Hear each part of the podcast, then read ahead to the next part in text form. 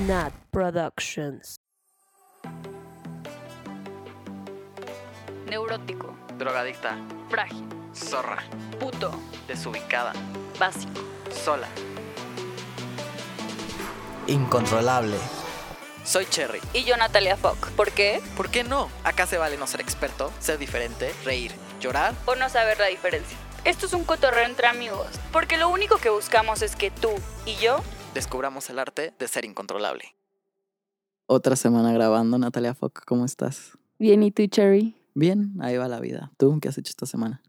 Pues tranquilo, la semana pasada eché tanta fiesta que esta semana me he dedicado como mucho a introspección, meditación, estar tranquila, estar conmigo misma. Tanta fiesta te dejé ahí en el antro. Sí, Te abandoné. dos noches la semana pasada, bueno, no, o sea, ok, dos noches la semana pasada cerré el antro a las 7 de la mañana, entonces creo que ya necesitaba un estar tranquilita un ratito. Mi vida Godín creo que no me permite. Sí te lo permite, tú eres el que se pone esos límites. Sí, pero igual ya estoy, o sea, no me gusta llegar a la oficina todo crudo y trabajar, o sea, no, no, no, no rindo igual. Mm. Eso sí, tienes toda la razón, sí pasa, pero cuando le agarras el ritmo, o sea, de... Y cuando... Y, y el, y el día siguiente... Le agarras el ritmo a la fiesta y ya. Sí, no, y aparte también cuando sales y te la pasas tan bien la noche anterior que al día siguiente estás motivado trabajando. Bueno, no sé, a mí me pasaba cuando salía así de que hasta muy inmaduro de mi parte, pero sí me gustaba cuando llegaba en la vida Godín con mi, con mi suero así de, güey, Lo soy una campeona, salí casi casi en vivo, estoy aquí. Está muy mal tal vez para algunas personas. Güey, somos jóvenes, también hay que disfrutar. Ay, yo súper abuelo al revés. Este fin de semana me desperté los dos días a correr. Los dos días me eché 10 kilómetros. Sentí delicioso. Acabando, eh, medité. Güey, el domingo en el bosque ponen como esta exposición de arte. Y ando como súper en ternura, no sé, todo me da ternura. Y de repente veía a los viejitos que se paraban a ver los cuadros. Y yo así de, ay, qué hermosos que se paran a ver los cuadros y los está- aprecian. Y Está yo, increíble eso, pero no está perdido, no está peleado el, No, no, el no, no, no. tener eso con la fiesta. O sea, No. pues, puede ser, como no sé, a mí una comediante que me encanta es Alexis de Anda, que su stand-up justo se llama putona pero espiritual. O sea, no quita que puedas ir a perrear el dembow y, y limpiar el piso con las nalgas y al día siguiente, cuando te despiertes, tomar agua y meditar. O sea, El yin yang de la vida. exacto. Oye, pues ¿Y qué más hiciste tú? Porque ya, yo ya te conté lo mío. Pues no hice, pero hace como dos semanas te conté. Me agregó mi ex a Facebook. Eh, no sé. ¿Lo, lo aceptaste? Sí, lo acepté, lo acepté ese mismo día a las, no sé, como en el transcurso del día. Pero fue raro, o sea, como que yo me conté la historia de me hubiera gustado terminar bien y me hubiera gustado que fuéramos amigos y me hubiera gustado poder tener un como que creo en esta idea de que puedes ser amigo de tu ex. No tengo no tengo las herramientas para refutar o aprobar esta hipótesis, pero me gustaría creer que se puede. Ay, yo no. Yo ahí sí difiero, mm, pero mítico. Pero bueno, o sea, como que dije, bueno, si el, eh, el dude me está agregando. Él pensaba no- como no yo que no podía ser- ser amigo. O sea, cuando lo hablaron, cuando cortaron. No hablamos sobre las redes sociales cuando cortamos. Bueno, no, bueno. O sea, cuando tú, tú cortaste, le dijiste como me gustaría seguir siendo tu amigo y todo. O sea, que, que quedemos bien. No, nuestra historia de cortar fue rara, pero el chiste es A ver, como- ¿cómo fue? Mm, no sé, antes de, de cómo fue, me gustaría como... Esto fue hace dos semanas, lo de que me agregó. Y ayer subiste una foto Ajá, sí, de la sí, Mona sí. Lisa en, en- en la exposición del Jumex. Y yo comenté, haciéndome el chistoso de, ah, qué bien, Y entonces me contestó Natalia algo así súper drogado y yo, ya tienes que dejar las drogas, mija. y comentó este vato de, ya siéntese, señora. Y automáticamente te mandé un mensaje así de, güey, te llevas con... Y te dije que, o sea, me sentí rara con esa pregunta porque te había dicho como, o sea, no sé si, si qué sentías respecto a eso. No tengo ningún problema con, pero así Yo como tú tampoco, dijiste, como pero de, no, me- güey, no entendí por qué la, la pregunta. Y ahora lo que, lo que me está conflictuando es justo en este momento en el que estoy empezando, bueno, no sé si estoy saliendo con este hombre, pero la verdad es que estoy como ilusionado y me estoy, la estoy pasando bien y, y llega eh, este hombre otro y me, y me dice, no me dice nada. O sea, ese es el problema, que pre- hubiera preferido que fuera directo conmigo y que me escribiera un mensaje de, no sé, o sea, pueden ser muchos escenarios en mi cabeza, pero que primero me agregue y luego te comente y luego como que no creo que sea una coincidencia. Ok, yo nada más voy a decir aquí dos cosas.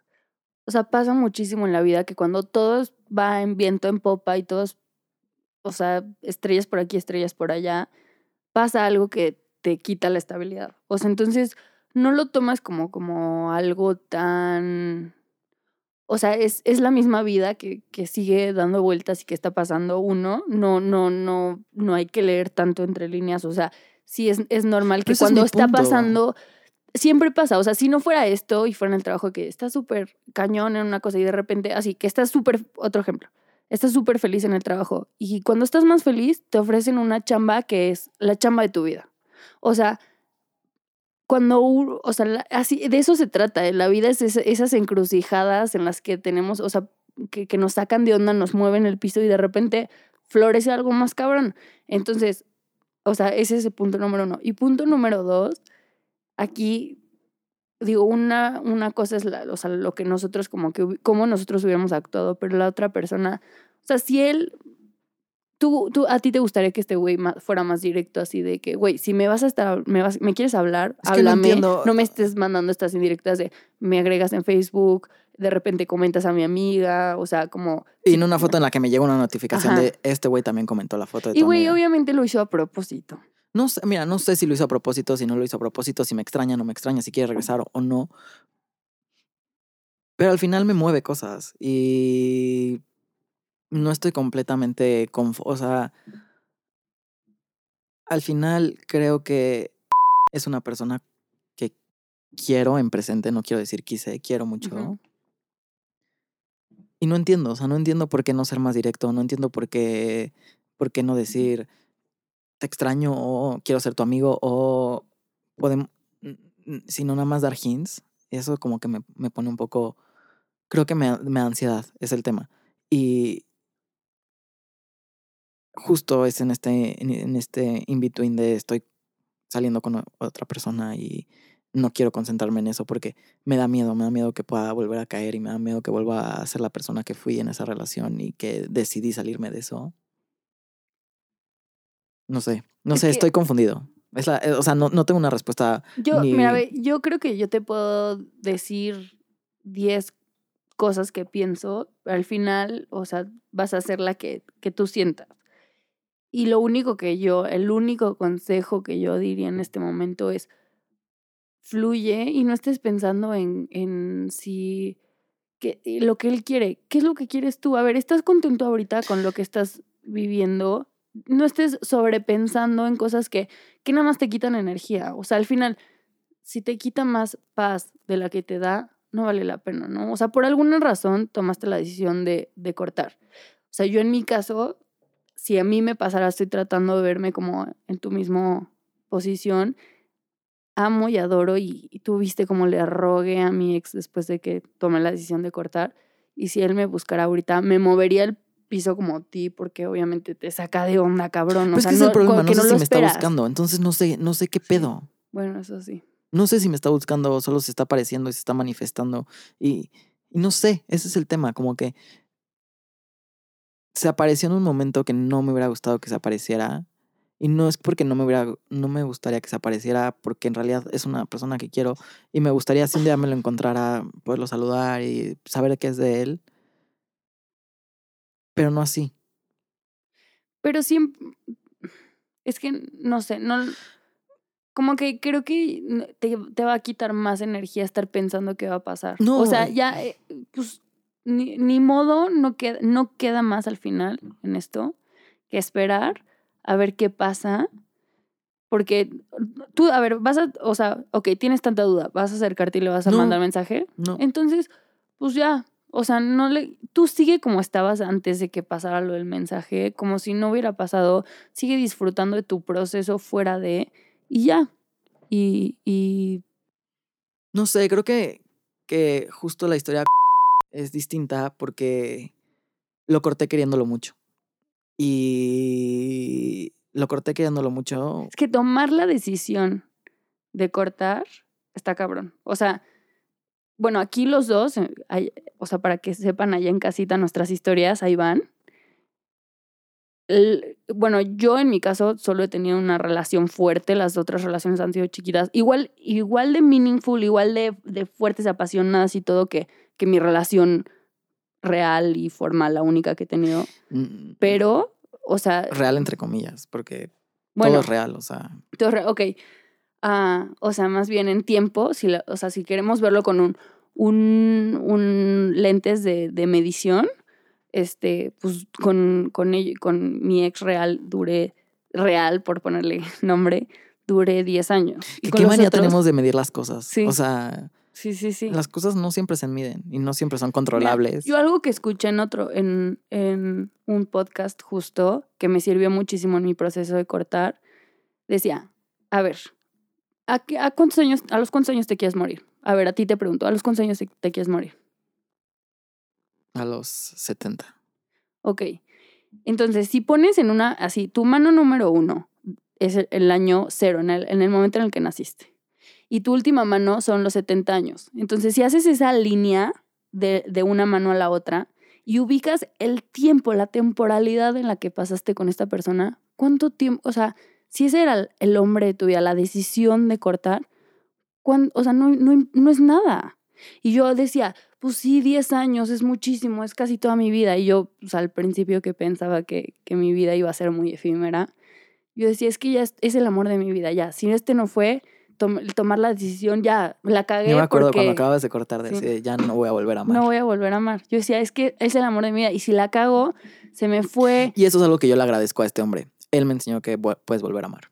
Y, y yo, o sea, se- como que me lo enseñó la vida, pero alguien que me lo dijo fuiste tú. O sea, lo tengo bien, bien grabado. Y, y, Y a mí me lo enseñó mi querida y Shakira. ahorita lo vamos a, a platicar.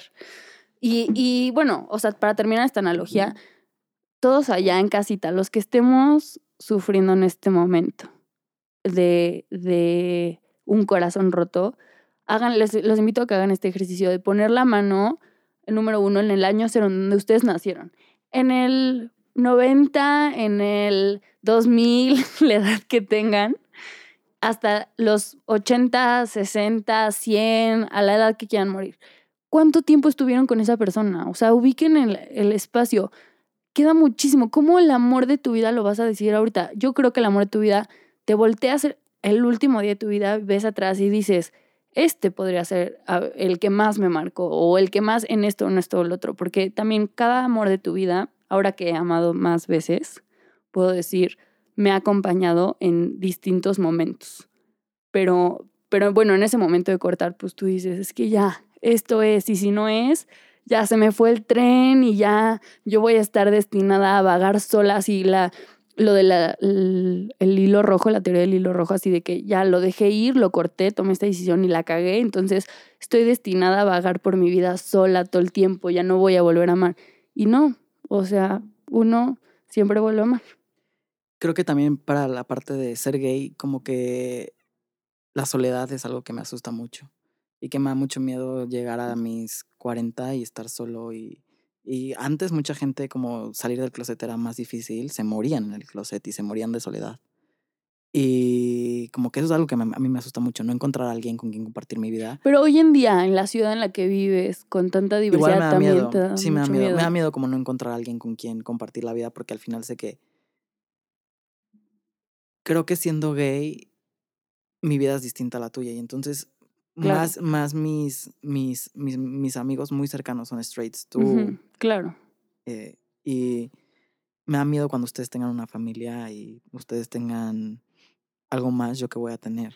Mira, es que esto da para otro capítulo de hablar de miedos, pero a mí, por ejemplo, de, de miedos, a mí me da miedo que me estoy metiendo tanto en, tan- en rollos tan distintos a la gente con la que crecí, a ti, al- a, la vida que, o sea, por más diversos que somos, como que al final, pues sí vivimos en una ciudad que, y en un, en un país donde la mentalidad es muy cerrada.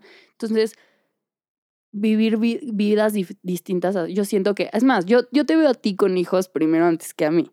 O sea, yo me veo ahí perdida y en, en mi mundo de, de estados alterados de conciencia. Y no perdida, o sea, feliz, la verdad, pero sí me veo como de repente no, o sea, tomar esas decisiones a mí era como, chance me quedo sola. O sea, y al final siempre tomar la decisión de cortar es un... Es, es es- dificilísimo. o sea, y, y luchas también con el estigma, el estigma. O sea, mucho de lo amo, lo adoro. O sea, porque no, no quiero quitar valor a eso. O sea, no, no, no, no nada más es un egoísmo. O sea, mi cortar fue muchas cosas.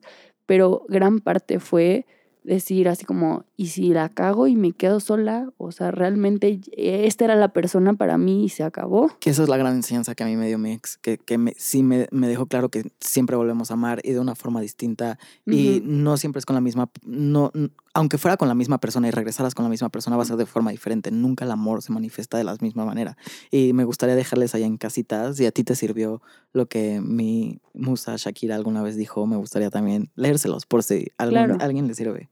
Sí. Y es algo como así.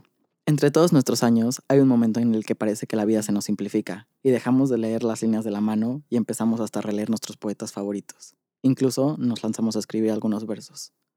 Lo bueno del caso es que no nos sucede una o dos veces, nos sucede muchas veces. Ese es el problema. Siempre volvemos a amar. Se me puso la piel chinita. Yo te voy a decir, quiero, o sea, quiero explicar antes de que sigas qué siento con esto. La o sea, bueno, yo con, con mi ex en el ir y venir de cortar porque fue tomar la decisión y fue difícil porque cómo nos gusta al ser humano darle vueltas a la decisión y también está el proceso este de, de todos que seguro nos ha pasado a todos que cortas y el make-up sex y que te vuelves a ver y que en el, en el after y en la, en la peda se hablan y que no sé qué y de repente cogen y de repente salen otra vez y de repente se pelean y de repente salen y, pero no son nada porque ya habían cortado. Entonces en este ir y venir de un año, tú me lo dijiste antes y yo y me decías, es que escucha esta canción y yo, es que no, no, no entiendo. Hasta que realmente vi perdido todo esto. Y luego, y lo sufrí, lo lloré. Y volví a amar, o sea, volví a encontrar así, dije, ¿cómo? O sea, que yo salía, o sea, después de que corté, salí con más gente, no sé qué, pero yo decía, güey, no, estos güeyes, o sea, ni me gustan, ni le van a llegar los talones a mi ex, porque eso es algo que me, me pasó mucho, o sea, y me sigue pasando. Sigo queriendo, admirando a mi ex, cabrón, o sea, no regresaría hoy con él porque somos personas muy distintas, pero lo sigo queriendo y admirando un buen. Y yo decía, nunca a nadie le va a llegar a los talones a este güey. Y de repente cuando realmente me encuentro en el sentido en el que digo, creo que ya estoy amando a alguien otra vez, y escucho esa canción, me cae el 20 de decir, hay momentos en los que otra vez soy feliz, otra vez me veo a mí reflejan los ojos de alguien más, con mucho amor, con mucha admiración, y digo, sí se, sí se vuelve a amar. O sea, no, el amor de tu vida no es el amor, no, no, no, no puedes decir que solo amas una vez y ya, o sea, siempre va a haber alguien con el que te va a acompañar en el proceso. Y también... eh, ¿Crees en las almas gemelas? Justo iba a ese tema.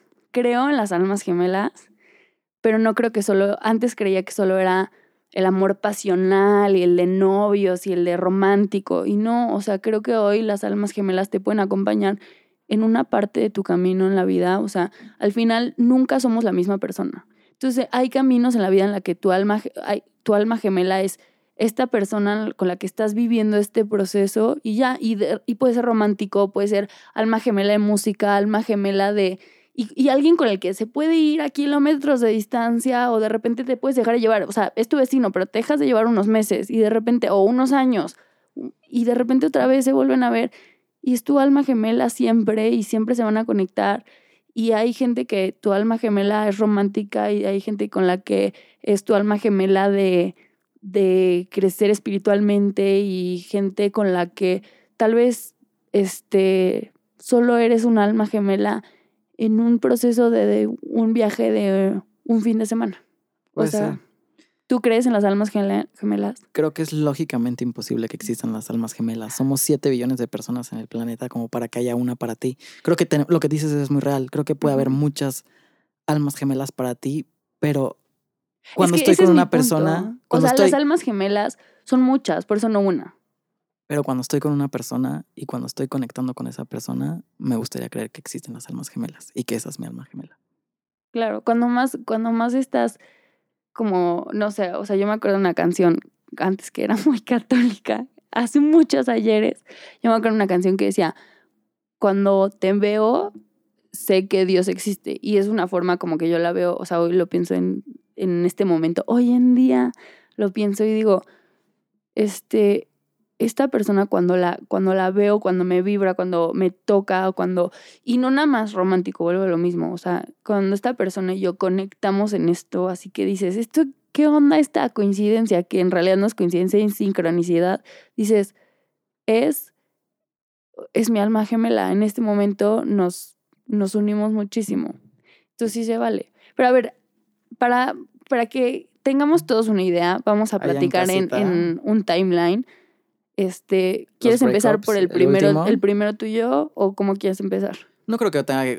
No voy a aventanearme con todos mis breakups, pero. Yo, te- yo he tenido mu- A ver, voy a empezar yo. eh, dal- date, date. Primero, el primer resumen, o sea, suena rápido, pero fue muy lento y padrísimo.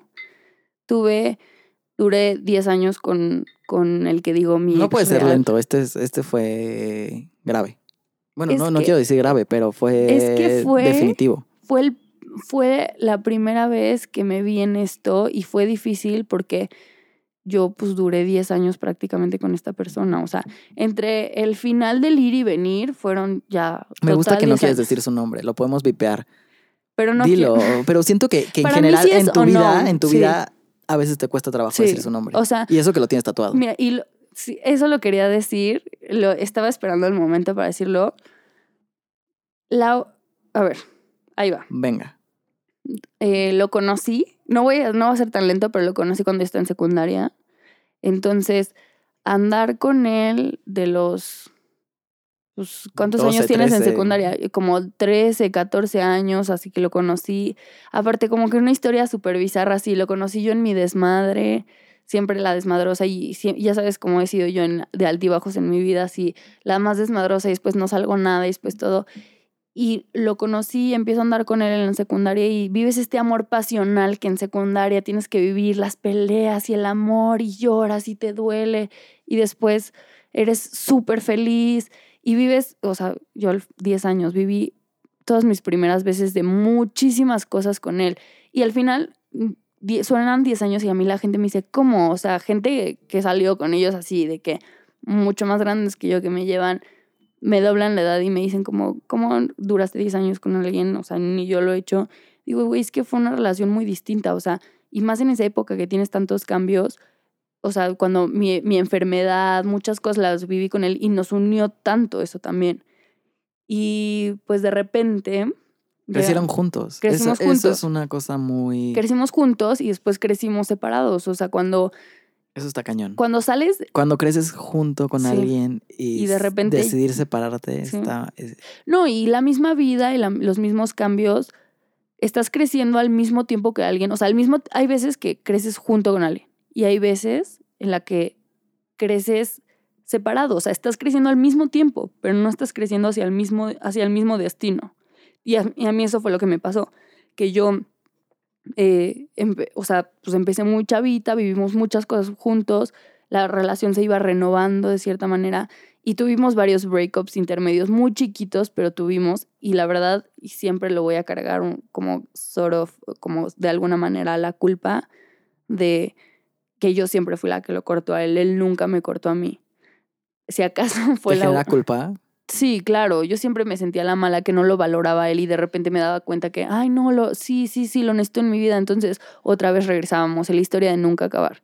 Y ya, o sea, para terminar al final, tomo la decisión, digo, estoy cambiando mucho, ya yo empiezo con ¿Pero este rollo de que ya me voy, Detalla. eh, ahí voy, ya me voy, o sea, al final nada más, eh, una relación hermosa, pero que empieza como desde secundaria, les digo, toda esta cosa, y después al final ya yo empiezo en esta etapa de que me voy a vivir sola, estoy teniendo muchos cambios y lo juzgo mucho a él, si lo, me lo, lo ahorita que lo veo en, re- en retrospectiva, lo juzgo mucho a él de que él no tiene ni idea, él tenía prácticamente la edad que yo tengo ahorita, que, que está como yo estoy ahorita de no tiene idea de qué va a hacer, de qué quiere, hacia dónde va. Y yo así ya estaba bien segura de todo lo que yo quería. Y le decía, no, ya, o sea, yo quiero más. Y algo que yo me ponía muy en tela de juicio, que era para mí terminar, era, es que estoy muy cómoda en mi relación, ya me la sé de pe a pa, y me da, me da el amor que necesito. Y estoy bien, estoy tranquila. Pero yo decía, quiero momentos de película, quiero, quiero que esto sea apasionado y, y decía, es que la vida me falta tanto por vivir y, y para que mi vida sea no todo, o sea, porque si ya me quedo aquí ya sea para siempre, ya es para siempre y, y mi vida va a ser tranquila, así va a ser mm, así. Yo quería frecuencias altas, así, sentir cabrón. y ¿Creías yo- que vibrabas en una frecuencia diferente a él? Sí, sí, en ese momento. Y ahora que también lo veo en retrospectiva, parte tuvo que ver, o sea, el proceso interno que yo tuve que, que eso de amarte a ti mismo también, o sea, nosotros ya estamos tan inmersos uno al otro y estamos todo así uno sobre el otro que no había espacio para que, un- para que nos conociéramos a nosotros mismos. Y a mí me faltaba mucho espacio para, pues, para sanarme a mí. Y, es que claro, se y se lo eché los mucho. 12 hasta los Sí, 22. y como que yo esperaba mucho que él me salvara. Y él también usaba esa carta conmigo de yo estoy aquí para salvarte y, y ¿Qué cuando no lo hacía, ¿Qué peso? yo, yo se lo reprochaba y él decía, no, no me lo merezco, pero él también me lo afligía. Entonces, bueno, ahorita, nada más para terminar esta historia, ya cuentas tú una de las tuyas y después yo otras. Mm, yo siempre quise este, estar en esta encrucijada de mi, mi estado tranquilito, normal, o el vivir, cortar y vivir apasionadamente y tal vez echarme el volado de es el amor de mi vida y chance ya se acabó. Y entonces cortamos, yo echo mi desmadre, todo padrísimo, yo digo, ya no hay vuelta atrás, no sé qué, yo empiezo a salir con más güeyes, X, Y, Z, y de repente yo veo que él ya va en serio con otra persona. Y, y lo busco y no sé qué y todo. Y tomo la decisión sin decirle a nadie que yo ya estaba en este rush de tatuarme todo lo que pudiera en el cuerpo. Y digo, me voy a tatuar su nombre. Justo antes de su cumpleaños. Y entonces dije, esto va a ser este, el último regalo que le voy a dar. Y también lo, medio lo hice como con la idea de, pues en una de esas es una forma de que podamos regresar, ¿no? Que vea que va en serio, o sea, esto es para siempre. Si me tatúo su nombre, va para siempre. Fue una manera desesperada, alguna manera de, de captar su atención. Y... ¿Pero él supo? Sí, sí, sí, espera. Yo, y, me, y hace poquito, justo preparándome para este episodio, leí los mensajes de, del pasado. Así me fui, scrolleé hasta, hasta arriba para poder llegar a esto de donde les digo a ustedes, me voy a tatuar. Y les, así les mentí, así a mis mejores amigos de la vida les mentí de que, ay, me voy a tatuar otra cosa, no sé qué. Y fui con mi tatuador de confianza. Este, me hice su, su, me hice su nombre en las costillas al lado de mi corazón. Y le mandé una foto ya cuando me lo hice y le escribí, le dije, es como, mira, estoy aquí al lado de tu casa, en un bar. Lunes, pedísima, porque yo en ese, ese inter que me enteré que salía con alguien, no sé qué, que yo dije, y, y ya vi que realmente iba en serio, porque a mí también algo que me costó trabajo es que cada vez que yo lo cortaba a mí siempre me buscaba. Y de repente me, o sea, estoy en este punto en el que ya se acabó, o sea, ya la, la, la, el juego se me acabó y así no es las cosas como antes. Y entonces lo veo y... ¿Y te refieres de que ya no te va a buscar? ¿O cómo? Sí, sí, sí, ya. Ya sabías que ya no te iba a buscar. ya, eh, o sea, hubo un punto en el que de tantas veces de ir y venir que yo lo terminaba y él y, y yo lo, me acuerdo, y yo, lo yo estaba buscaba en esta época. y lo buscaba y él decía, ok, está bien, hay que volver a salir. Y en ese momento que lo busqué y me dijo, no, y yo como que no. Y medio también fue un capricho y inmadurez y muchas cosas. Y entonces le digo, mira, estoy aquí, estoy en este bar, eh, cerquita de tu casa, no sé qué, me acabo de tatuar tu nombre, es de tu cumpleaños, si quieres venir hablamos y si no, no importa, yo ya de tus maneras me voy. Yo ya estaba con esta idea y ya me voy. Y también ahí estaba bastante perdida. Y yo decía, me voy a ir a la India a encontrar a mí misma porque estoy perdidísima, no sé qué. Y lo veo, lloré, nos despedimos, dijimos, pues como que nos reafirmamos. ¿Le enseñaste el tatuaje? Le mandé una, le había mandado una foto antes. Pero en vivo, ¿no? No, eh, no, no me acuerdo, me puse muy peda en ese momento. O sea, yo, y eh, mi estado mental también era bastante malo, entonces como que no. Pero bueno, el, el punto es que le digo esto y, y yo, y vuelvo a lo mismo a la encrucijada de nom y de repente como altiva, así como vivir cabrón y en momentos de película. Yo quería momentos de película en mi vida. Y entonces me estoy despidiendo de él y suena la canción de Rihanna de Stay. Y yo decía, no, verga, perdón por, mi, por, perdón por mi francés, pero literal, así dije, verga, no mames, que siempre quise momentos de película y en el momento en el que me estoy despidiendo de ti, suena esta canción, o sea, soundtrack, así, no le puedes pedir más al universo. O sea, te está mandando hasta soundtrack. O sea, tu vida no puede ser más un comercial. Y, y digo, Lo decretaste, querías momentos de película, ahí está. Quería, y es lo que yo le dije, o sea, no creer. Y voy a ser sincera, lo, lo peleé todavía un poquito más. Yo sabía que ya se había acabado y le mandé flores a su casa. Le escribí una carta que hoy trataba de acordarme que le escribí. Y creo que, y aunque no, pas, no ha pasado tanto, tanto tiempo, o sea, creo que yo he cambiado tanto desde Han sido que como pasó. dos ya, años. Como ajá, casi dos, yo creo.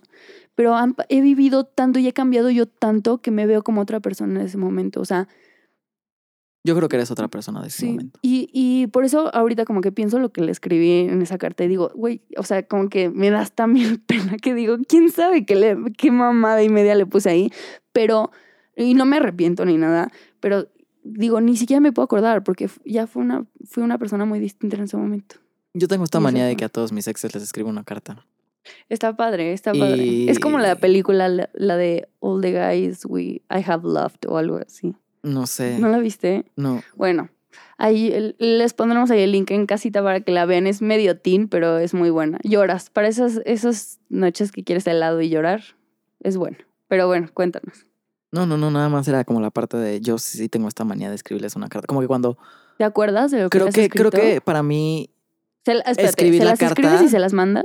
escribir la carta se las doy. Ah, no. Yo, Bueno, yo no, no se las doy, se las hago llegar. Sí, sí, sí. Sí, no se las doy, a ninguno se las he dado, se las he hecho llegar. También, eso es algo que analizar también.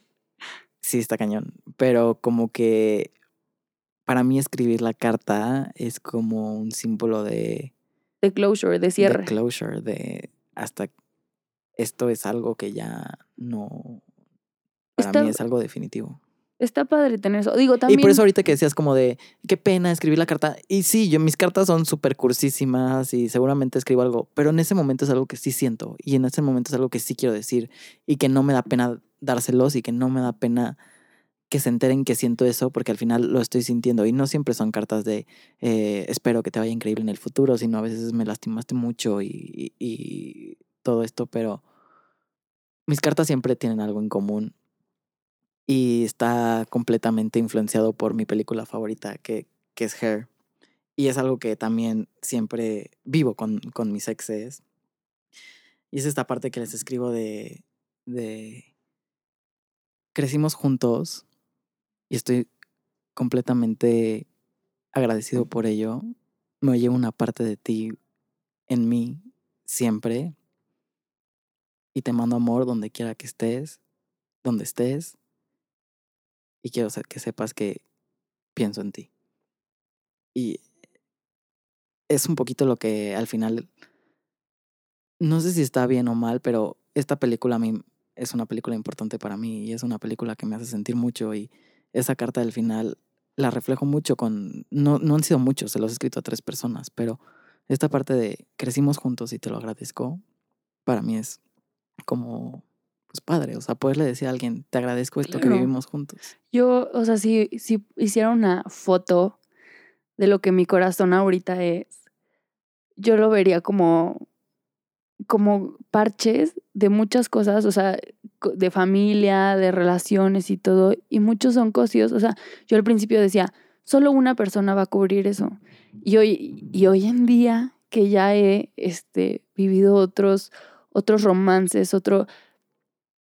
Hoy, o sea, me ha pasado ahora que he vivido, o sea, no, no le quito intensidad ni importancia ni nada, no puedo decir cuál fue más meaningful ni nada, o sea, la gente diría, ah, el de 10 años más que nada, pero he vivido otros romances tal vez más cortos, pero igual de intensos y que también los breakups han sido duros o, o di- distintos, ¿no? También como que creo que con el tiempo te vuelves más fuerte y, y, y aprendes a manejar y cuando eres más, más joven como que lo, lo, lo sufres el triple y te duele. Oye, como que ya llega un punto en el que como que ya lo viviste, entonces te vuelves más fuerte. Y no quiero, y no quiero decir que, que tu corazón ya tiene más callito y por eso ya no amas igual, porque creo que eh, es importante dejarnos amar. Y creo que de hoy eso, nos da miedo, hoy, hoy en general. después de que te lastiman, te da miedo volver a amar. Y estamos conscientes de- del dolor que te causa y muchos nos, nos protegemos Claro, del amor. Pero y- es importante ver, o sea, cómo nuestro corazón está construido y, y nuestra vida de cada cosita que nos dejó alguien. Y entonces por eso lo, lo, de- lo del poema del- de la película de Her, que crecimos juntos y parte de ese proceso que viví contigo, haya sido 10 años, un mes, Y hay una parte estás- de estamos ti construyendo en mí siempre. y, y lo poco que, o sea, lo poco, lo mucho que yo te haya dejado, yo sé que, que esas personas, le- cuando estoy con alguien, le doy, aunque ya, o sea, como que antes yo decía, ya no voy a volver a amar. Y ahora, cada vez que conozco a alguien y estoy saliendo con alguien, salgo con, esa persona y digo, "Qui- voy a dar lo mejor de mí para que aunque pasen millones de años, se acuerde, bueno, no millones, pero el tiempo que sea,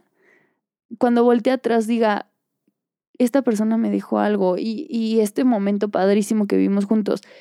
Y tal vez va a doler, tal vez no, pero siempre también es importante después de un breakup, de, un, de una despedida, abrirse a nuevas experiencias. Es parte también de salir de ahí. O sea, yo, yo decía, no, de esto no voy a salir. Y gracias a, yo como que yo salía después así con, en Tinder y yo decía, es solo puro desmadre y no sé qué, y me voy a dedicar a esto. Y llega un punto en el que te encuentras y, y dices, otra vez hay amor. Y, y mi corazón está construido de, de cada una de esas historias. Las, las tuyas como han sido, tus historias. He tenido. He tenido tres. No tampoco es como que tengo muchas. La primera fue mi primer novio. El primer amor, es mi el, primer, el primer amor, breakup. Mi primer breakup y me cortaron a mí. Ese también, eh, ser el cortado o el cortador. es Me cortaron a mí. eh, yo me iba a intercambio a Alemania y acababa, bueno, no acababa, pero llevamos de que ocho meses saliendo. Bueno, no, ya éramos novios, ocho meses de ser novios. Y nuestro deal fue un deal muy malo en retrospectiva, pero, Pero era- ¿cómo fue la relación para entender? fue una relación muy, muy tormentosa para mí. Pero creo que Fue mi primer amor. todos lo los primeros amores son tormentosos, ¿no? Pero es la persona que me ha hecho sufrir como pocos. Claro. Y me enseñó lo que es amar.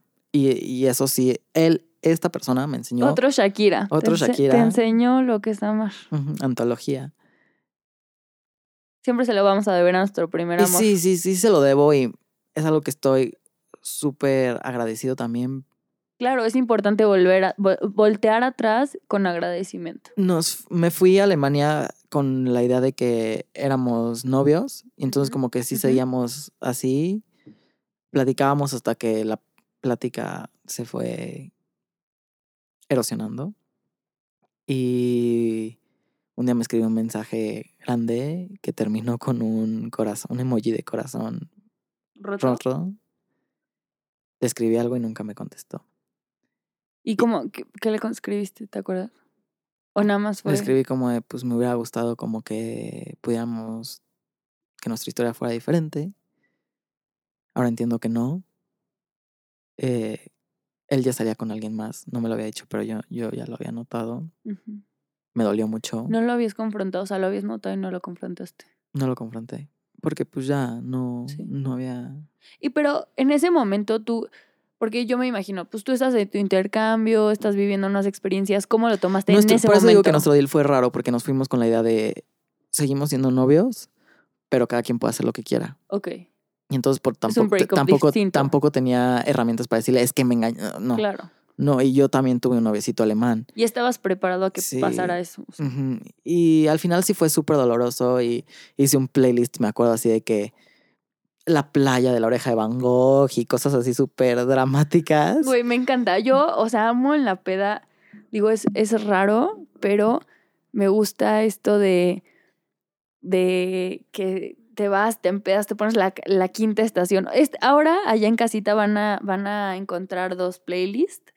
Una, una de Cherry y una mía, porque las mías son más las típicas así de, de peda de buró, la mexicana, la de este quedó grande esta yegua, y otra playlist más armada, más... Creo que la mía lo que quise hacer fue un poquito como la historia de un breakup, o sea, como te enamoras y te das cuenta de que quieres terminar algo, pero no sabes si sí o si no y al final La duda, la dudas y luego le agradeces y luego te das cuenta que, que era lo mejor. que Que eso es es la que decisión que, tomaste y, y justo esta parte como de agradecimiento y de Termina con una historia, con una canción que se llama I Went to the Store One Day de Father John Misty, que no les voy a spoilear, pero la última, lo último que dice, neta me hace sentir como cosas muy cabrón. Pero bueno, como que regresando, ya, A me voy a historia, regresar a la historia. Ajá. Eh, fue fue súper doloroso. Fue mi primer breakup y fue a distancia. Y entonces también fue mi primer breakup y fue la primera vez que, o sea, con él salí del closet.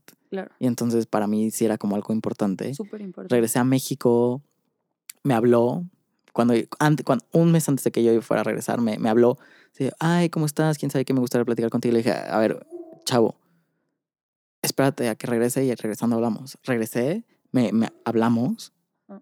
por mensaje. Y un día me gusteó y el día siguiente ya era novio de este otro güey. A ver, explica ya en casita qué es ghosting. Pues me dejó de contestar. Y por eso como que después este me dejó de contestar de un día para otro. Él, él era el que me había contactado, no yo a él. Entonces como que tenía como esta noción de si quiere regresar conmigo. Y al día siguiente literal me dejó de hablar y mm, por social media me enteré que ya estaba de novio con otro güey. Y me dolió un montón. Y le resentí mucho eso. Le resentí como de por qué me, por qué me contactas si Antes sabes que no, eso, sí. si soy tus plato de segunda mesa. Qué horror, o sea. Pero también, o sea, Y creo que no- hoy se no lo voy a resiento y nunca lo volví a, nunca he vuelto a hablar con él y, y eso me, me duele. Me duele no poder acabar bien con una persona y resentirlo. Y hoy ya lo perdoné, creo. Eh, alguna vez me lo encontré en algún antro y me dio mucho pánico y no lo saludé y eso me, hizo- me causó ansiedad a mí.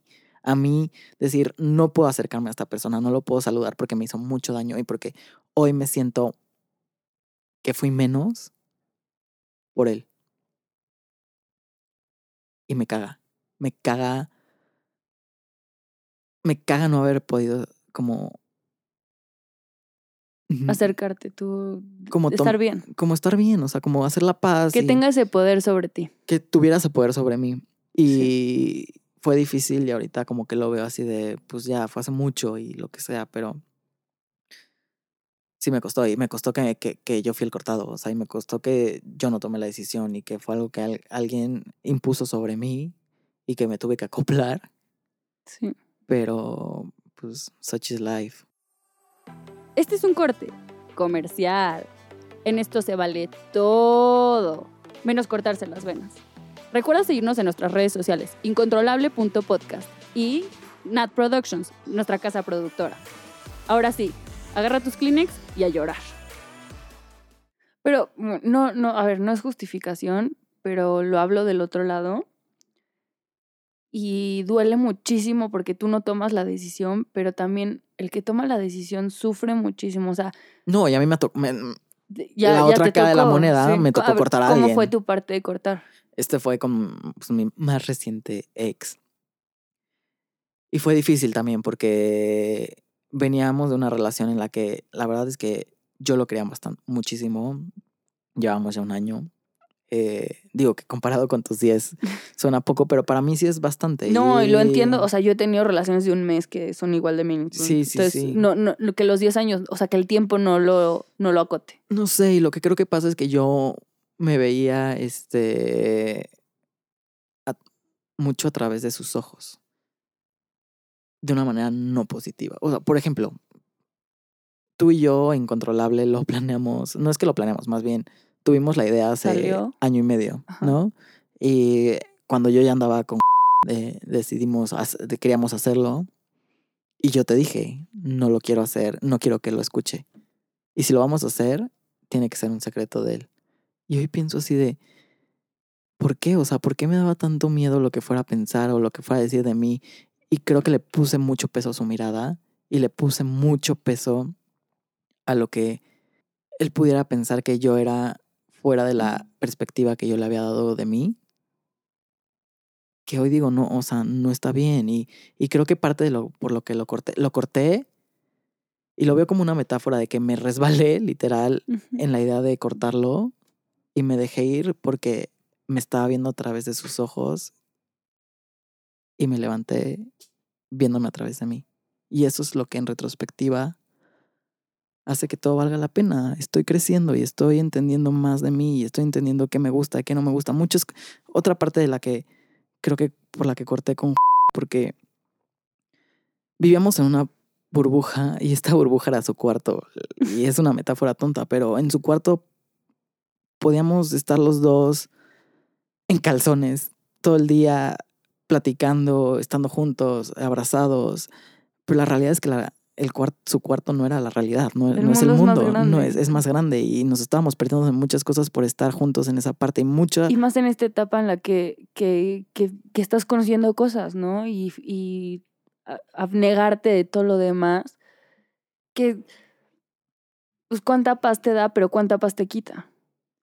O cuánto te limita, ¿no? Lo que pasa es que yo tenía mis peores momentos. Ya cuando íbamos a cortar, eh, tenía mis peores momentos cuando no estaba con él, pero ya que estaba con él, todo era perfecto. Y cuando entrábamos en su cuarto, todo era perfecto. Y ya nos abrazábamos y ahí me la pasaba increíble. Y ahí estaba se todas las ideas de que tenía que cortarlo y de que no me, no me llenaba y que lo que me pasaba mucho con él era que me sentía segundo. Me sentía segundo en su agenda, me sentía segundo en su vida, me sentía que él iba primero y que yo iba después, y para mí él era primero y yo era después, y eso está fatal, o sea, Sí. porque al final creo que la relación es algo de lo, o sea, está esta persona, está esta otra persona, y hay otra cosa que se crea que es en medio, que es la relación. Sí, sí, yo también siempre lo he pensado. Con las discusiones, por ejemplo, siempre he dicho, no somos tú y yo uno contra el otro, sino somos tú y yo versus el problema. Nosotros juntos contra la discusión, o sea, no, no, no, está- no nos ataquemos, o sea, como que cuando estás en este borde del breakup de, de, de, de ideas que son así, es esto o nada, es importante siempre, o sea, tener en mente, no nada más somos, no, no, no, No vamos, somos- no nos peleemos entre nosotros, luchemos contra el por problema. esto.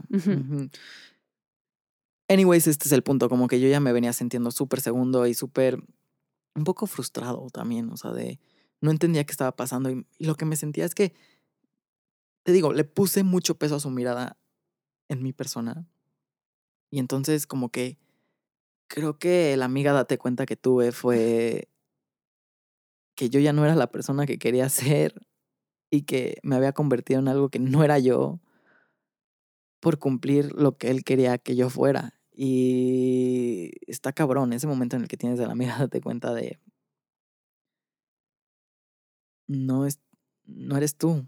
Te estás dejando ir por algo que no eres tú y te estás sintiendo de la chingada, güey. Te estás sintiendo segundo, te estás sintiendo traicionado, te estás, bueno, no traicionado no es la palabra, te estás Pero sintiendo traicionó contra ti mismo. Sí, yo me O autotraicioné. sea, no, no que la otra persona te haya traicionado.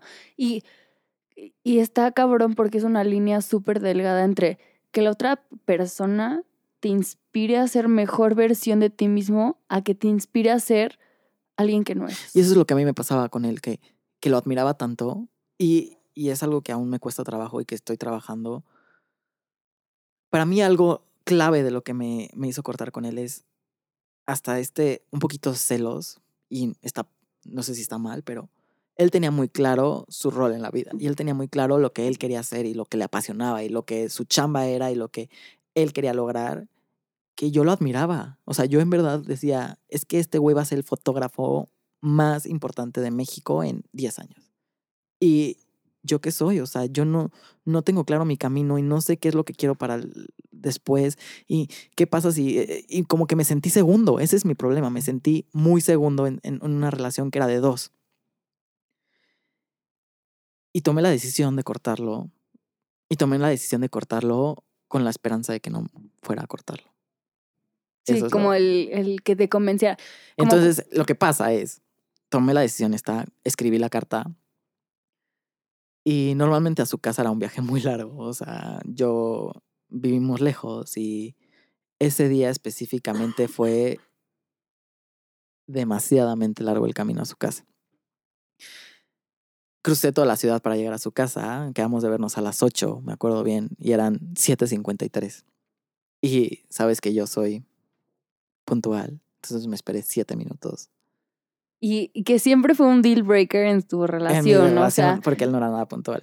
y tú eres súper puntual. Y siempre hicimos esta broma de, eres la persona más puntual y tenemos otra amiga con la que nos llevamos mucho que es la más impuntual y siempre le friega y dice, y molestaba a Cherry de, eres la persona más puntual y te fuiste a buscar a la persona menos impuntual. Y así es la vida. Esta yo, Y era algo que, me- que, que- que al final lo odiaba, Pero pero, me tenía ahí, o sea, y- Sí. y, al final se y, lo... que- y son las cosas que después de que cortas extrañas, ¿no? Sí, sí, sí. sí. Que dices, ay. Eso es cero así". algo Sí. que, que, le, que le, le resiento, lo que sea. no, no, no. Pero son cositas que pasan. Llegué y yo tenía llaves de su casa y extrañamente algo en mí hizo que tocara la puerta, ¿no? Entonces, no tenía timbre, entonces literal fue de que knock, knock. No contestó y Cherry otra vez, knock, knock, y obviamente no contestó. Y entré con mis llaves. eh, y como si ya supiera, porque pues internamente en mí sí ya sabía que iba a pasar, en vez de guardarme las llaves en el pantalón, la dejé en la mesa. Está cabrón eso.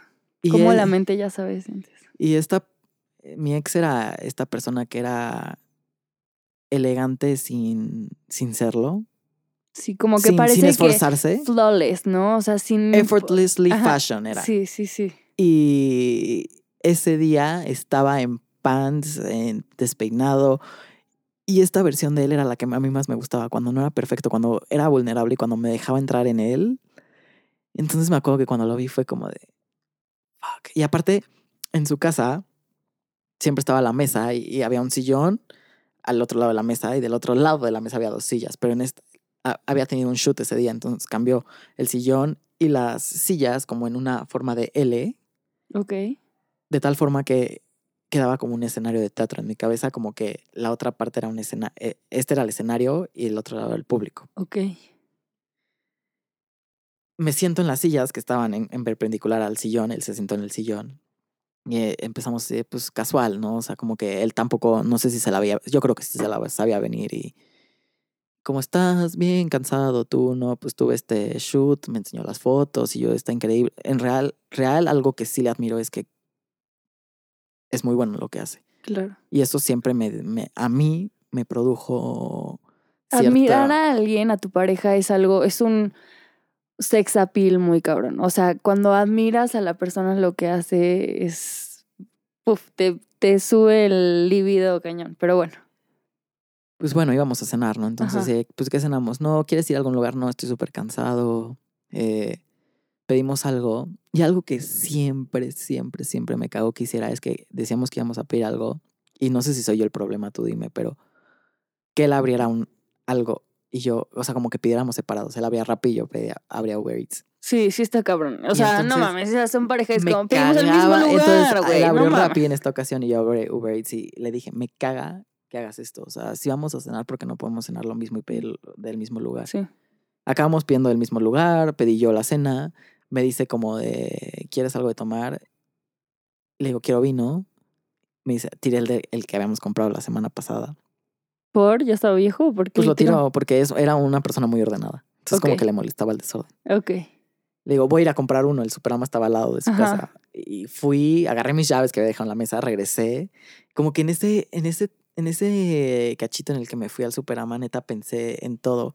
Y me acuerdo que regresando en su casa había esta parte, como una banquita en la entrada del edificio, donde había del lado izquierdo buzones para que dejaran las cartas. Pero extrañamente, siempre las cartas las dejaban sobre la banquita del lado derecho. Y a mí se me- siempre se me había hecho muy raro. Sí, sí está muy extraño. ¿Por qué no las dejaban en el buzón, ya sabes? Sí. Y- ¿Nunca le preguntaste? No.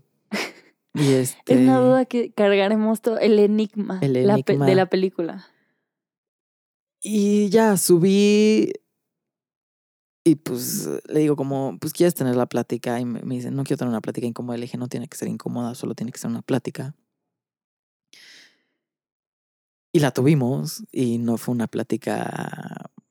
Pues terminó lo que tenía que terminar. Terminó lo que tenía que terminar. Terminó él. me acuerdo perfecto. Él acostado en, en, en el piso, al lado de la mesa. Yo sentado en el sillón. Diciéndole, no sé qué decirte, pero pues ya no. Y me acuerdo que él estaba llorando en el piso. Ajá, Fui, me acerqué, me hinqué. ajá. Le dije, creo que me tengo que ir. Le di un beso. Y me fui, Dejaste las llaves. dejando las llaves. Y me fui, dejé la carta que le había escrito no en su buzón, Justo, sino ajá. en la, Abajo en la banquita de la derecha y nunca sé si las recibió o no, porque, porque nunca me escribió y eso es algo que también Sí la recibió y chance es parte de nunca esto me que... escribió que si la recibió o no la recibió. Pero no te tiene... ¿Tú esperabas tenía cuando se la dejaste? Pero es que Te escribió... Tú, a ver, cuando a, tu primer ex le diste una no, carta... nadie me ha escrito, nadie me ha escrito sobre las cartas que les he escrito. ¿Y te gustaría... A ver, pregunta. ¿Te gustaría recibir respuesta a esas cartas? No, creo que me estoy engañando. Creo que con específicamente iba con y, eh, iba con la esperanza, con una mentira que yo me conté que se llama esperanza, de que no fuéramos a cortar, porque la verdad lo corté queriéndolo mucho y lo corté con esta onda de me caga sentirme así, pero quiero que me hagas sentir bien. O sea, quiero que tú tienes todas las, las herramientas para hacerme sentir bien y al final me siento segundo contigo y yo quiero sentirme juntos, no, no uno, no dos, los dos. Y me fui, X, pasó el tiempo y la verdad es que no cortamos bien. Creo que no fue un breakup seguro y entonces fue mi cumpleaños, me felicitó, fue su cumpleaños, lo felicité. Empezamos a hablar como en ir y venir y un día a mí en la peda aquí con nuestra productora se me ocurrió muy buena idea, nos fuimos a la Roma y me puse muy pedo y había sido un día como con muchos sentimientos, nuestra mejor amiga se había enterado que que su ex se había comprometido con alguien más, entonces estaba como desesperada y entonces me entró este sentimiento de quiero hablar con o sea, quiero entender qué es lo que está pasando en su cabeza y por qué cortamos y por qué por qué por qué no me escribió. ¿Por Ajá, qué? ¿Por qué se acabó ahí? ¿Por qué? Y fui a su casa, le toqué el timbre y nadie me contestó. Y entonces le llamé y me dijo, estoy en Acapulco. No, Y estaba en Acapulco en un viaje que habíamos planeado para nosotros dos. Doble, o sea, doble peso. Entonces al día siguiente me despierto así de puta madre que hice y me mandó un mensaje súper lindo. Ahí sí se lo súper agradezco de no, te, no quiero que te sientas culpable. Porque yo no me llamó, me dejó una llamada perdida y no le contesté. y Me dio mucho miedo contestarle. Me mandó un mensaje, no quiero que te sientas mal. Sé que tal vez te estás sintiendo mal y que te lo estás reprochando. No quiero que te sientas mal. Tú me puedes hablar cuando tú quieras y aquí estoy yo para ti. Y le contesté como, gracias. No sé, o sea, no me acuerdo ni qué le contesté. Fue un shock para mí. Y Porque ya eres otra persona, por eso no te acuerdas. Porque has crecido tanto desde esa vez que cortaste que, que es difícil acordarse. Porque ya tú mismo no eres la misma persona que escribió eso, que vivió eso.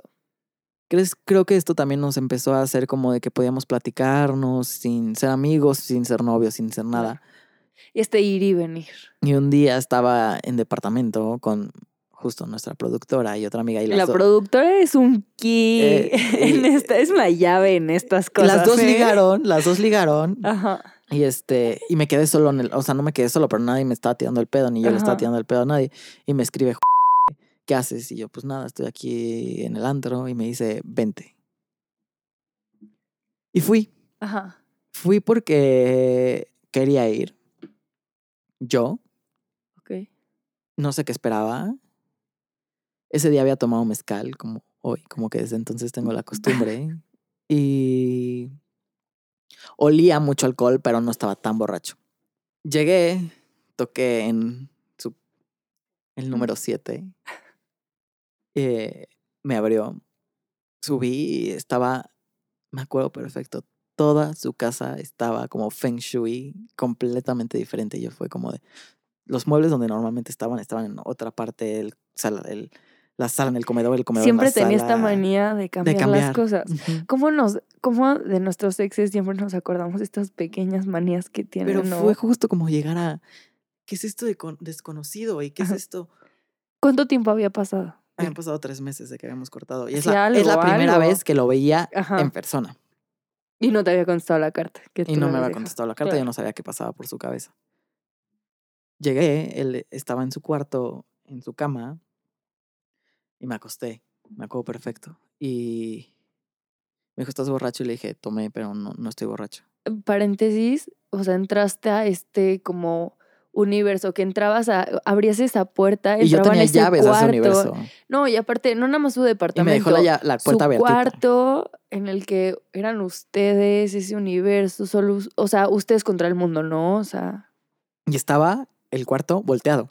Volteado, volteado. aparte distinto, o sea, las, ¿Dónde las la sincronicidades del universo. Estaba que- paralelo. Que, el, que la misma, el mismo Feng Shui o lo que le quieras poner te está diciendo algo, ¿no?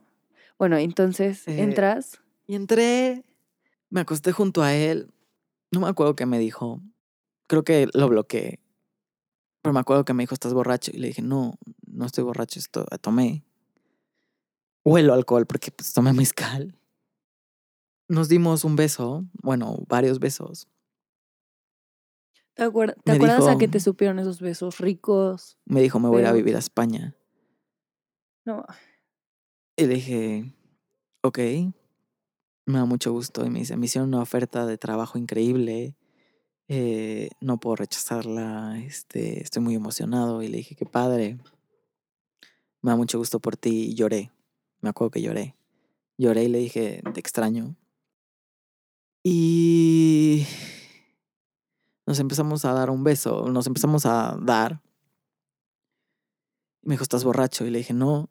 Y me dijo, se paró al baño. Y entonces me quedé solo en su cuarto, que estaba completamente al revés, viendo al techo, me acuerdo perfecto. Y dije, es que es, es que es por esto que cortamos. No, no puede ser que te estoy viendo tres meses después de que cortamos y yo te estoy llorando y no hay sorpresa en tus ojos. No hay nada en tus ojos que me haga sentir que quieres estar conmigo y que, que quieres que yo esté contigo y que y que estás con esa persona y te sientes solo. me sentí solo estando acompañado. Esa es la verdad. Y fue, güey, el peor sentimiento en la vida. Y regresó del baño y le dije, necesito que me abras la puerta. Me abrió la puerta. Me fui. Pedí un Uber afuera de su casa y, y le- lo borré de Facebook. Le Era ya el meollo de que te agregara. lo borré de. Facebook porque ya no tenía Instagram. y le escribí, nunca pensé que fueras tan culero en WhatsApp. Y lo borré de WhatsApp. Y me fui. Y ya no he vuelto a hablar con él since then. Y ahorita que me volvió a agregar en Facebook. No sabía si quería leer esto, pero creo que, creo que sí.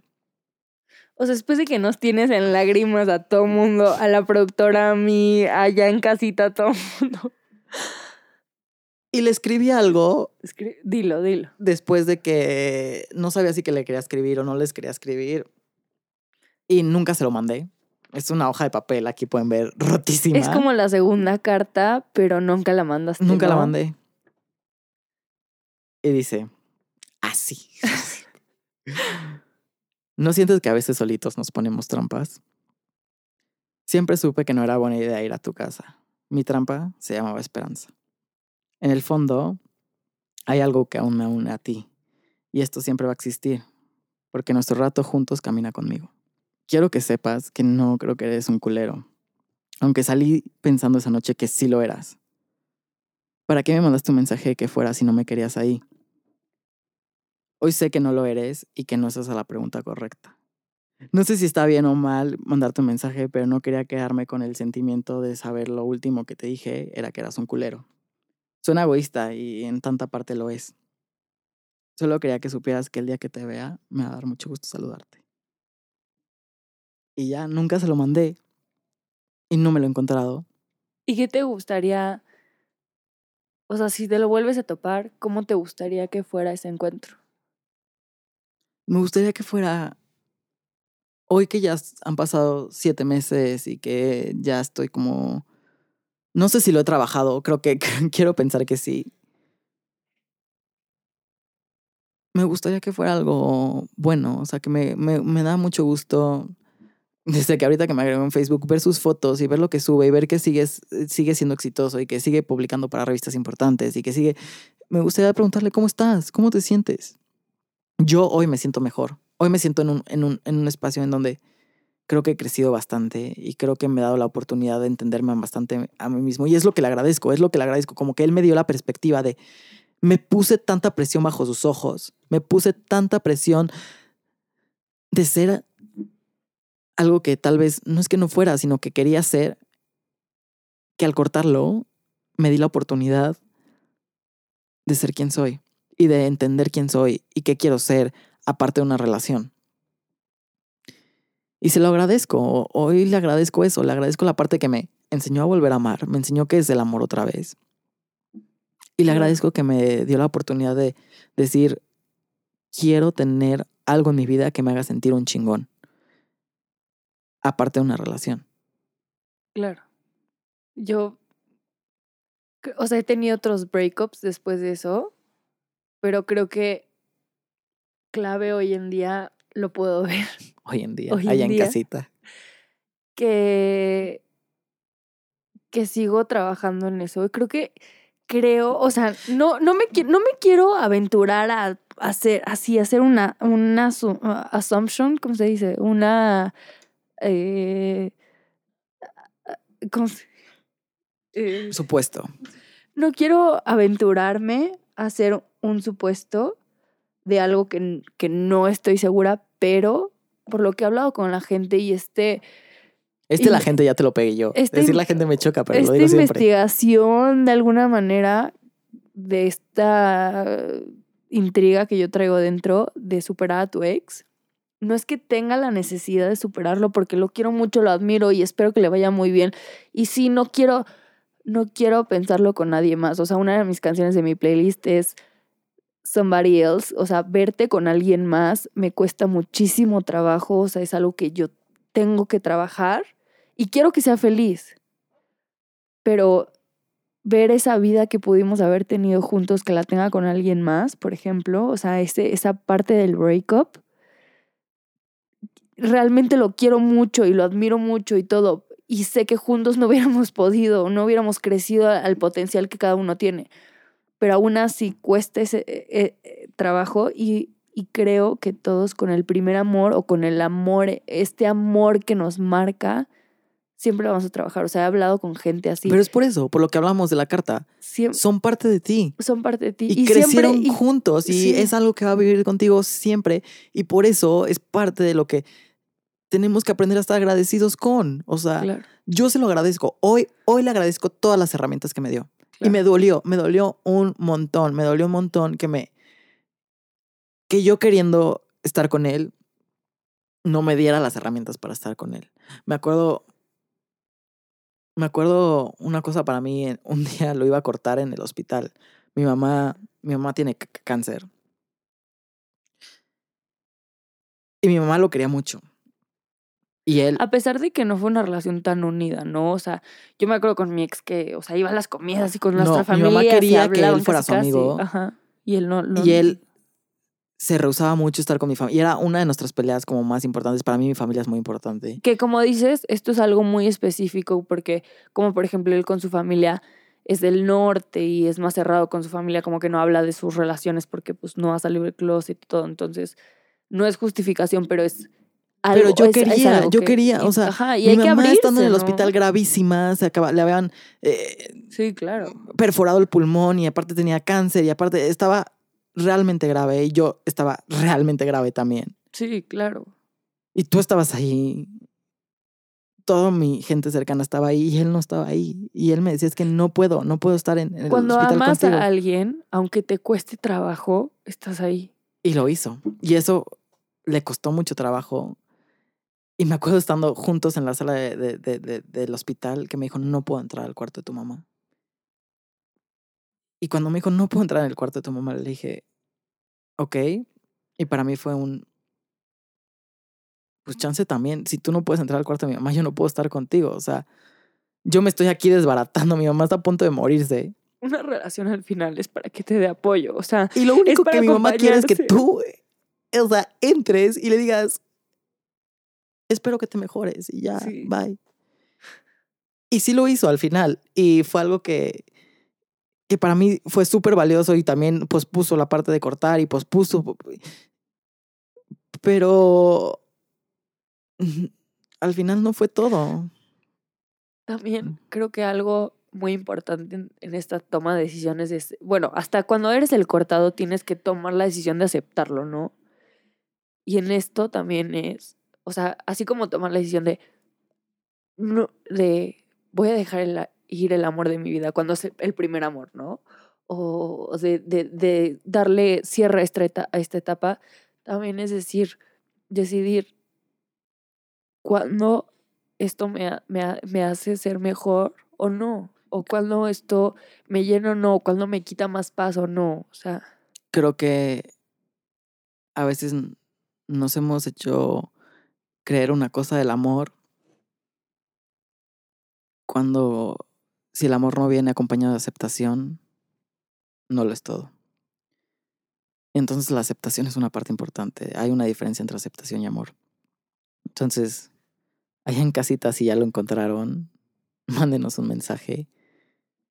Creo que díganos, ¿qué, qué, qué fácil. creen ustedes que es el amor? O sea, hasta aceptación, este, Y ahí tengo yo una, un- una batalla interna que no sé si yo estoy mal, pero creo que nadie sabemos qué es el amor. no, todos, todos venimos Y esta siempre vida, se manifiesta de maneras diferentes y siempre...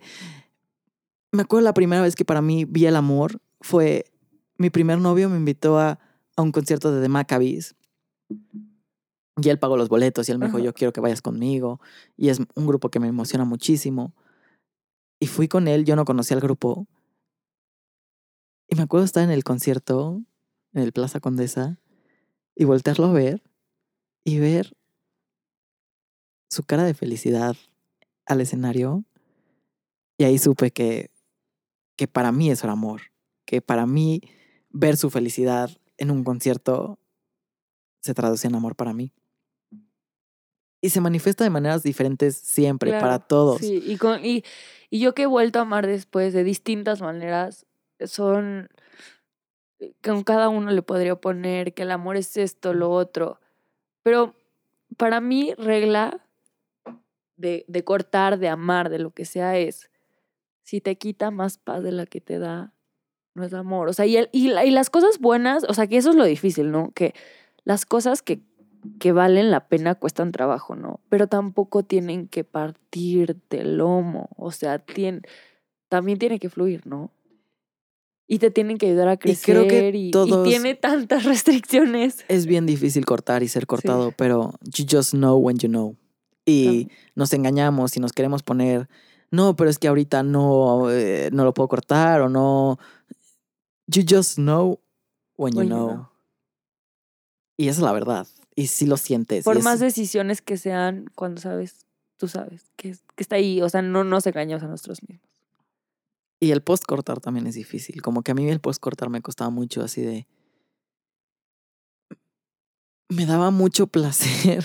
Y está tal vez completamente enfermo, pero me daba mucho placer en el post cortar acordarme de todo lo bueno. Y creo que la nostalgia es este, esta mentirosa. Es esta- a ver, es, es natural al ser humano. Si nos acordábamos solo de lo malo, ya nos habríamos suicidado la raza humana completa, o sea, extinguidos, extintos, más bien. Sí, pero como que. Pero justo- nos acordamos de lo bueno, porque sí, para, para estar bien. Y, y, y por eso cuando cortamos, y por más que estamos muy seguros de nuestra decisión, solo nos podemos acordar lo bueno y decimos, ¿qué chance la cagamos? Y no, y así no era. Justo, a mí me da como muchísimo placer recordar todo y, y es esto que yo llamo nostalgia y que es esta parte de, para mí la nostalgia, y no sé si estoy mal, me pueden completamente decir que estoy mal, pero es esta, esta mentira que nos contamos a nosotros mismos de que las cosas eran mejores de lo que realmente eran. Claro.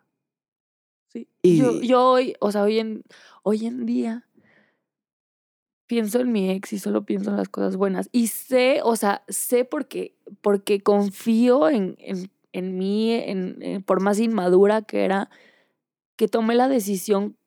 O sea, no puedo juzgar una decisión del pasado con la información que tengo en este momento. Pero, y quiero confiar en que la Natalia de hace unos años tomó la decisión correcta con la información que tenía.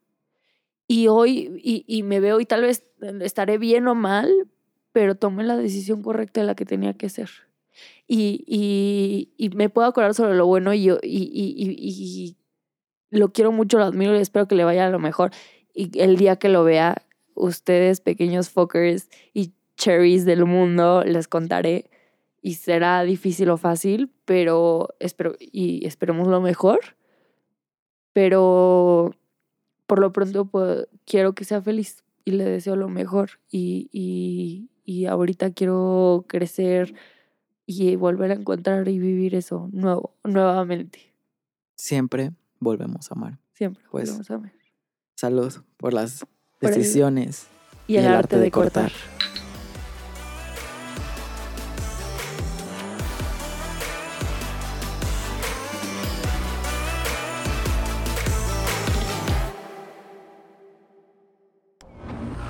Nat Productions.